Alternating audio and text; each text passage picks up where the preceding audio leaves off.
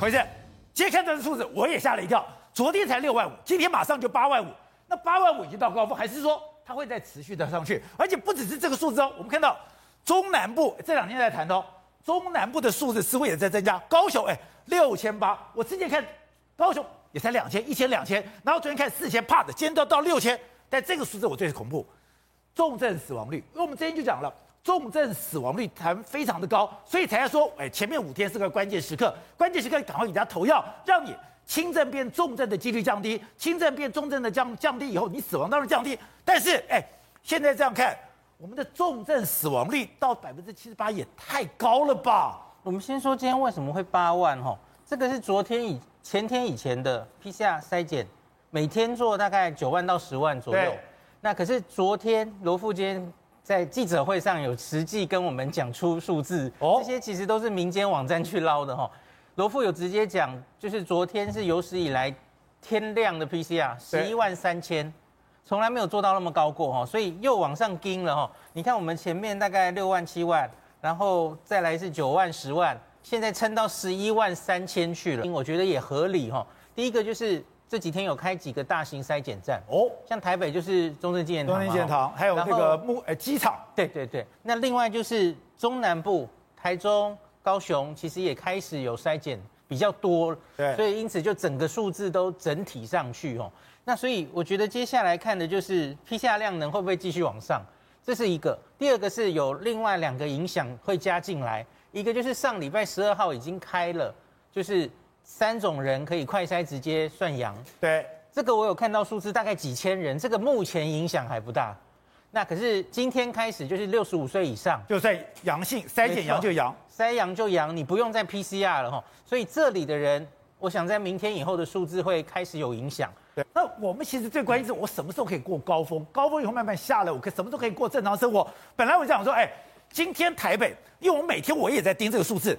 本来台北是一万一万上下这样走，本来还到了九千，今天一多，它就到了一万二。本来新北也是压在两万两万上下，碰的今天就到两万七。高雄我刚刚讲的，高雄现在也在增加当中，哎，就代表我们的高峰根本还没过，现在还在往上走，哎，对，就像这张这张有做出来哦，就有医师判断说，哎，会不会你看高雄在往上嘛？对，那台北好像在往下，所以他就判断，哎，是不是已经准备？台北已经到高峰了哦，不是我们被骗了嘛？我们上礼拜其实量能的关系，对对，那是 PCR 量能的关系，它就卡在那里。对，所以这个已经不能反映实实际上的流行曲线。对，因为你假如是看这个案例决定它到高峰下来，前提是你非常充足，那那个比较实时的反应。可是像是纽西兰，我我举个例子，我们常常说我们的曲线可能会像纽西兰那样的丘陵。它在这个最高的时候，它就是平了上上下下大概一个半月。我觉得我们现在就在这一个半月里面。一个半月，对对对，因为因为它其实没有办法抓到全部的案例，对，很多案例其实散在外面。那可是因为现在受限于这个大家也不会去做，不想去做，或是量能的关系，它就上不去了。那所以我们会在这个丘陵，我觉得维持大概一个半月。是，所以有人讲说，其实从这个礼拜到下个礼拜。才是真的台湾人要非常注意的时刻。我相信应该高点差不多都到了。我觉得双北甚至现在大概就已经是在高峰了。哦。那然后这个高峰会往其他县市走，因为其他县市现在目前相对案例还没那么多。对。它那个曲线还可信哦。哦。就是在往上面那个有点像指数型上升，那个数字比较可信。对。那可是到了像台北、双北这种已经很高峰，PCR 阳性率超高的时候，其实就是。很难听的话是黑数，可是我觉得我要用好的黑数 或是隐形的保护者散在外面，没有确诊的人其实蛮多的。可是我透过好的防疫手段，这个不能避免吗？还是说，就像陈世忠讲的，他是一日生活圈，你你跑不了了？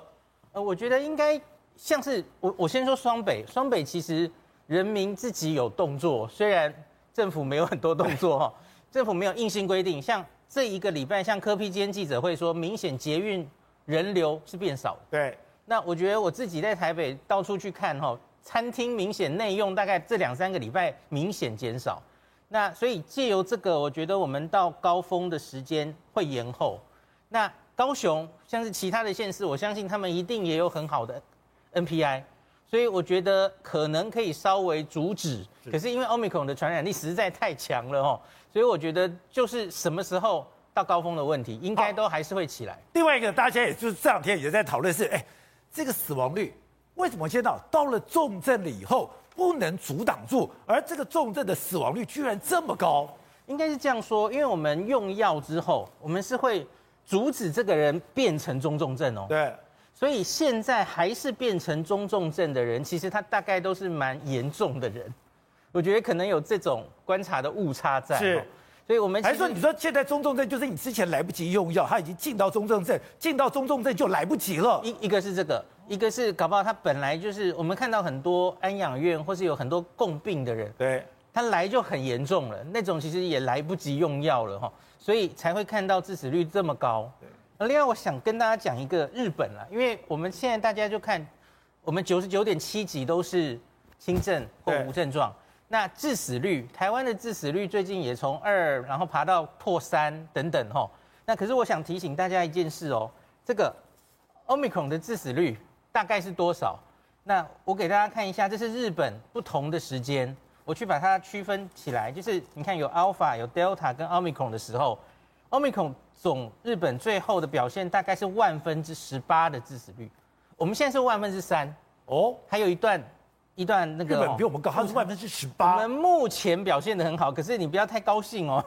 我们先看 Delta，Delta 最后是万分之三十八，Alpha 是一点七六，差很多，因为疫苗这里打下了疫苗哦。那可是你先看一下数字哦。我最近看到有一些医生说不要小看 Omicron，我必须说我们从来没有小看过它，因为它虽然本身致死率低，可是你看一下它的确诊人数有多可怕。日本这五个月有六百三十万人确诊，日本这两年也总只不过九百三十二万。对，所以你看它虽然本身致死率低，可是它最后也死了一万一千人，所以。它对你个人的威胁也许是减少的，可是对国家公卫，我们完全不能忽视它，从来没有人忽视它过哈。那另外是致死率，我一直在观察日本的这一波致死率的变化，因为大概日本是新历年开始开始的这一波奥密克戎，这个是每日的死亡人数，那它大概在二月一号、二月初到高峰，然后隔了十四十四天左右，它的死亡人数就冲上来了。那当然，以日本的人口大概是我们的五倍嘛，吼，那所以他们冲过每天死亡两百人，我觉得有点类似我们现在动不动就死亡超过四十个人，人口比例来说，你看它大概就在这一个月左右，吼，他每天平均每天可以死两百人，那我觉得我们大概已经在高峰，然后现在开始，日本的话大概就是一个月左右会维持这样的死亡人数，然后它就慢慢下来了。这个可以给大家参考一下。好，等等，你前两天就讲说，为什么我们每天的本土案例就是五万六万五万六万卡这个地方，是因为那是有黑数，那是等于说我们的 PCR 的量能有一个天花板，天花板卡在那里，你当然上不去。果不其然，今天 PCR 的量呢放一放就冲上去六万变八万了。对，六万变八万，还有一个问题就是，他今天又公布了另外一个，就是六十五岁以上的快筛阳就等于确诊。所以，如果这个量再把它加进去的话，量是不是变得更大？对，这是第一个问题。第二个问题，我现在请问你，就是刚刚我们专家一直讲的嘛，为什么会变成轻症跟重症？就两个可能性嘛，一个是延误致止，延延延就是拖延，然后造成的这个这个医疗医疗失策嘛，就是你现在你故意拖到这个已经是已经变成了中症以后要送到医院去，你当然死亡率就偏高，当然重症就比就偏高嘛。所以如果说在在病发前一两天，所以我为什么我要一直主张说，你要在快筛阳马上就确诊，对，马上确诊马上投药，那是不是可以把轻重跟重症控制住呢？就可以减少这个轻症后面发生这个是发生这个问题的可能性，是不是降低了呢？喂，你说你现在很想住高雄，因为高雄真的是幸福城市。现在大家想，哎，你的药有没有的时候，高雄，哎，他的诊所，哎，现在很多人一药难求，你的诊所。居然可以给药了！这个我们现在目前状况就是，而且我们看到那个新闻报道是，对，当人家问说，哎，你有没有可以做？你可以做，然后药马上就送到了。对，我来跟大家讲哈，高雄现在是全台湾抗 COVID-19 的幸福之地，真的，我不是在揶揄陈其迈，他真的做得很好。可是大家会去怀疑说，你怎么都知道了？今天已经在高雄挂出这个来宝，就跟你看一下哦，这叫珠光新诊所，我们要帮他打广告啊。你注意看，疼痛科哦，它不是呼吸道的，它也不是耳鼻喉科哦，它里面已经写了。他做什么？他是做肌筋膜疼痛症候群的，就是跟 COVID-19、跟发烧、跟呼吸道其实是无关的，它都有 Paxlovid，它都有 Paxlovid 可以拿。你看哦，居家照护抗病毒药物合约诊所，高雄市政府跟这个诊所跟你一起，是这一家布条都做出来了。我跟宝杰哥讲，这个布条有五百面，高雄有五百个地方可以领 Paxlovid。很多地方，台北市说我不知道去哪里领。我六十五岁刚从上海讲，哎，我我要去试训干嘛的？高雄早就已经准备好了，可能是因为四月六号的这一场视讯会议。那双北在干什么呢？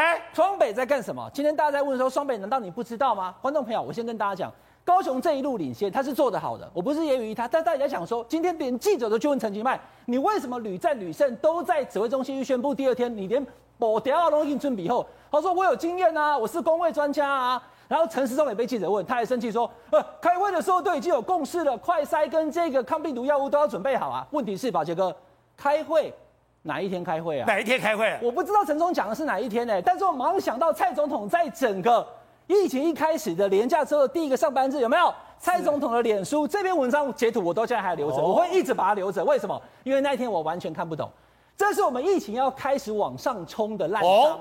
而这一天地点也怪怪的，这个是准备共存的这个会议。对，现在我们现在所看到，现在已经五月，已经五月下旬了。四月六号，观众朋友，这是四十天以前，当时四十几天哦。当时蔡英文总统他在连假之后第一个上班日，幺姐你注意看哦，赖清德副总统，还有类副总统陈建仁，还有这个苏文昌院长陈松，还有陈其迈跟郑文灿。宝杰哥你注意看，他特别加了几个字：守护边境防疫。边境防疫，他就知道我会质疑这个。你为什么没有找全台湾当时确诊数最多的新北市长侯友谊跟台北市长柯文哲？是这句话一写完以后，很多支持蔡英文的这个英粉讲说啊，你不懂啦，因为守护边境啊，桃园有机场啊，高雄也有啊，宝杰哥，台北没有机场哦，台北也有松山机场啊，对哈、哦，对不对？为什么不找台北市长柯文哲？而且新北有台北港，对，新北还有台北港，但问题是观众朋友，这个没有丁达的，台北市跟新北市就是确诊人数最多嘛，对不对？但这场会议当中呢？居然没有双北的市长，柯文哲后来也被跟大家揶揄说，可能是在讲选举，但是观众朋友不是讲选举，因为在这场会议当中，已经确定两件事情：第一个，快筛之必要，全台大流行，然后要有抗病毒药物。为什么敢这样说？四月六号开完会之后，好，就赶紧去查，陈时中部长在四月七号直接在指挥中心开记者会讲说，未来快筛考虑要征用，当成是战略物资，所以后来台北市本来要边买快筛都没有去买了，哦，可是有人跑去买了。陈其迈跑去买了，他去买五十九块的快筛有没有？大家还在那一百八、一百七十五，他买五十九块的，他超前部署。然后他是在四月六号之后买的，所以那一天会议当中我们没有会议记录啊，而且地点不是总统府，是在官邸。没有会议记录，没有会议记录，又没会议记录。他在官邸里面开，他不是在总统府里面开。后来有一次不在总统府的时候，也是陈建仁坐在旁边，所以陈建仁从头到尾都知道。我刚刚讲两件事情，第一个知道会大流行。会有数万确诊，宝杰哥，四月六号的时候，我们台湾一天十几、二十个都要上头版的，根本没有这样子几万几万。可是当时一定有专家，一定有陈建人，一定有陈时中，可能就跟总统报告，哎，未来可能没办法。你看南海一天就六十几万，这是第一个。第二个要有快筛，那你要让大家去买啊？没有，我要征用，所以台北市没有买，新北市没有买，桃园跟台跟高雄买了很多，所以他们知道了。他们有桃园也买了，不是这个也不是说他们侯友谊跟柯文哲不会。而是你自己宣布，四月六号之后，四月七号自己宣布要征用快筛啊，那你去买干嘛？是中央买了以后大家分配就好了，对不对？然后呢，就是 Paxlovid 这个口服药物，什么时候要给，什么时候要放，怎么样给民众？显然高雄市政府它有超前部署。你看有没有看到某某诊所跟高雄市政府共同守护你挂出来五百个点已经全部已打开，高雄市的市民。